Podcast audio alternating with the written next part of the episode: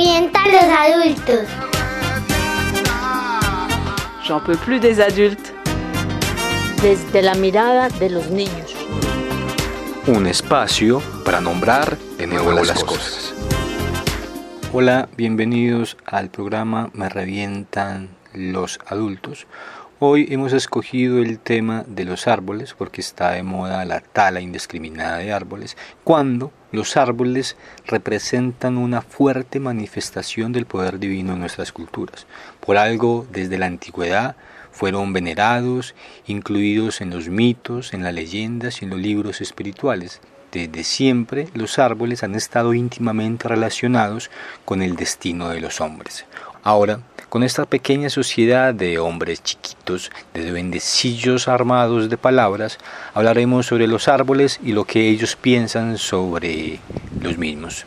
Hola, yo soy Abraham. Estoy con ustedes en Mi Revientan los Adultos. Hola, soy Sara Muriel Álvarez. Mm, estoy en el programa Me Revientan los Adultos y vamos a hablar sobre los árboles. Hola, soy Matías y hoy vamos a hablar de los árboles.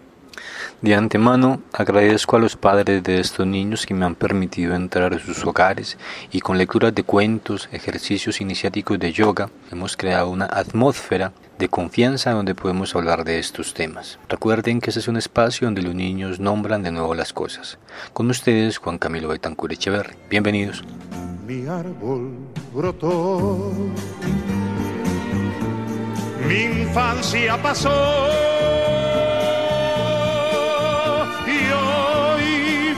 su sombra que tanto creció. Tenemos recuerdos, mi árbol y yo. Para ti, ¿qué son los árboles? Son palos con hojas. Mm, una fuente de respirar. Para mí, un árbol es vida. ¿Por qué necesitamos los árboles? Para respirar. Porque muchos animales ponen nidos ahí y también las jirafas comen de ahí y algunos animales también. Es por eso que se necesitan los árboles. Si no hay árboles no hay naturaleza. ¿A ti a qué te suena el árbol del conocimiento? Eh, que es un árbol que conoce el árbol de conocimiento es, es como el árbol pensativo. El árbol del conocimiento es para conocer todo lo que no conocemos. ¿Qué sería el árbol de la vida? El árbol de la vida, el que nos ayuda a respirar y el que nos, el que nos da, nos da la imaginación. Pero también hay un árbol muy bacano, el árbol de Navidad. ¿Para ti qué es el árbol de Navidad? Los árboles de Navidad son para las Navidades. O sea que cortan los árboles para hacerlos de Navidad. Pero no, yo no quiero eso. Ah, ya sé para, para poner árboles de Navidad. ¿Qué? No mochamos árboles, sino que, sino que ponemos un palo ahí y le ponemos hojas de plástico.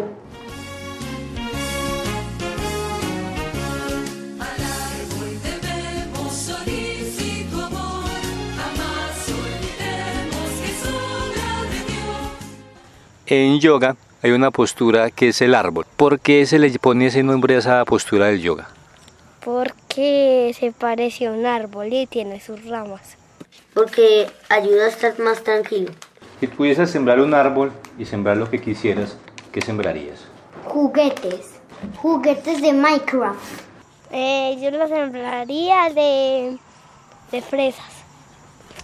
¿Y por qué? Para, para comérmelas si yo pudiera sembrar lo que yo quisiera, yo sembraría mi, mi propia casa.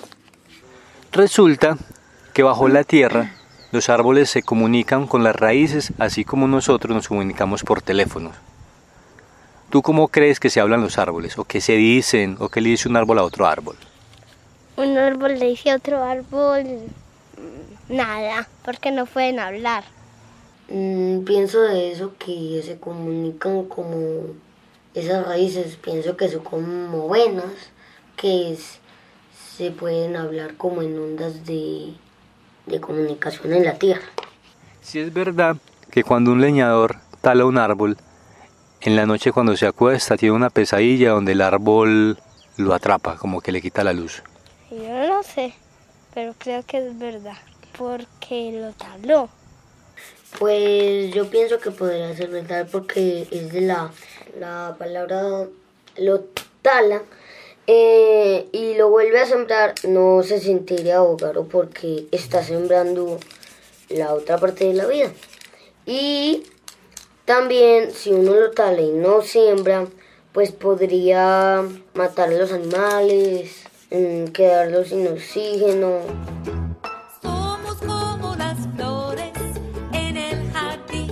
La vida. Somos como las flores, necesitamos la lluvia y el sol. Vamos a terminar y queremos que les des como un consejo a la gente que tala árboles y que escuchan este programa. Eh, que no los corten porque son, son, no es, son un ser vivo que siente como nosotros y que nos da la respiración. Y que si los cortamos ya no tendremos respiración. De que eso es una regla, una regla que todos la deben de hacer, no mochar árboles, que no talen o si no llamo al jefe. No existirían flores, ni incienso, ni unción, ni suaves olores que ofrendar a Dios. Había un niño que era de pasto, caminó por la ciudad y se apareció con un caballo que pensó que era pasto caminante. Corrió por él y entonces el niño cuando vio corrió porque el niño era de pasto hasta que el caballo lo alcanzó y, y cuando se lo tragó. ¿Te dio risa? Que si talas un árbol, se te va a entrar por la ventana y se te va a comer el estómago. Eh, Los árboles son vida e imaginación, son bellezura y pura y mucha hermosura.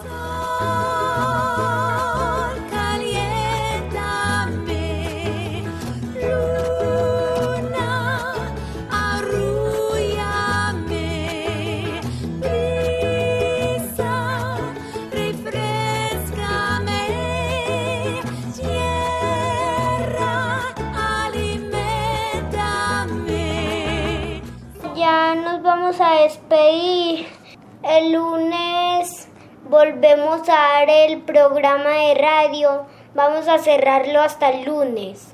Saludo a mi papá, a mi mamá y a mi tía.